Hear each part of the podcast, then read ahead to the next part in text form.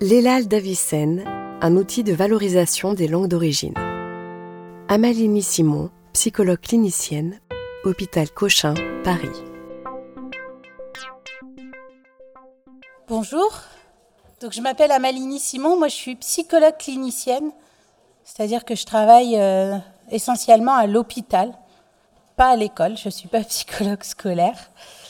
Par contre, j'ai beaucoup travaillé sur le plurilinguisme, j'ai fait ma thèse sur ce sujet-là et sur l'ELAL d'Avicenne, cet outil que je vais essayer de vous présenter.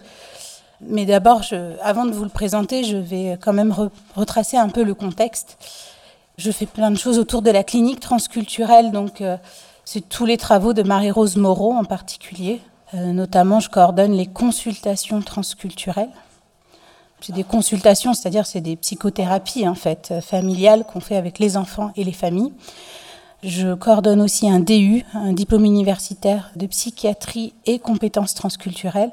C'est un DU qui est ouvert à tous, hein, euh, toute profession, aussi bien les, euh, les soignants que les enseignants, etc.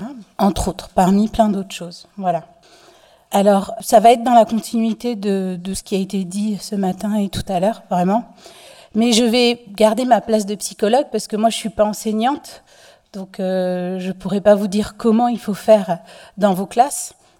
Par contre, je peux vous donner des billes pour penser les choses, pour vous aider à comprendre et à penser ces enfants qui appartiennent à plusieurs langues. Euh, donc dans une première partie, je, vais vraiment parler du contexte. Euh, Qu'est-ce que le bilinguisme, le plurilinguisme, les langues maternelles, etc.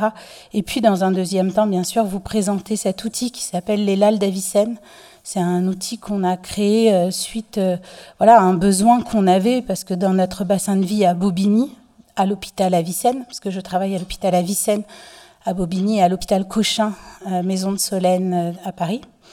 Et à l'hôpital Avicenne, on a un centre référent du langage, centre du langage comme il en existe partout. Et en fait, dans notre bassin de vie, on avait énormément d'enfants, d'enfants qui ont une autre langue que le français et euh, du coup, on n'avait pas d'outils pour les évaluer dans leur langue maternelle. C'est-à-dire qu'en français, bah, nos orthos, euh, les psys, on a des outils pour évaluer les enfants en français. Mais par contre, comment ils parlent dans leur langue maternelle, concrètement, on n'avait pas d'outils.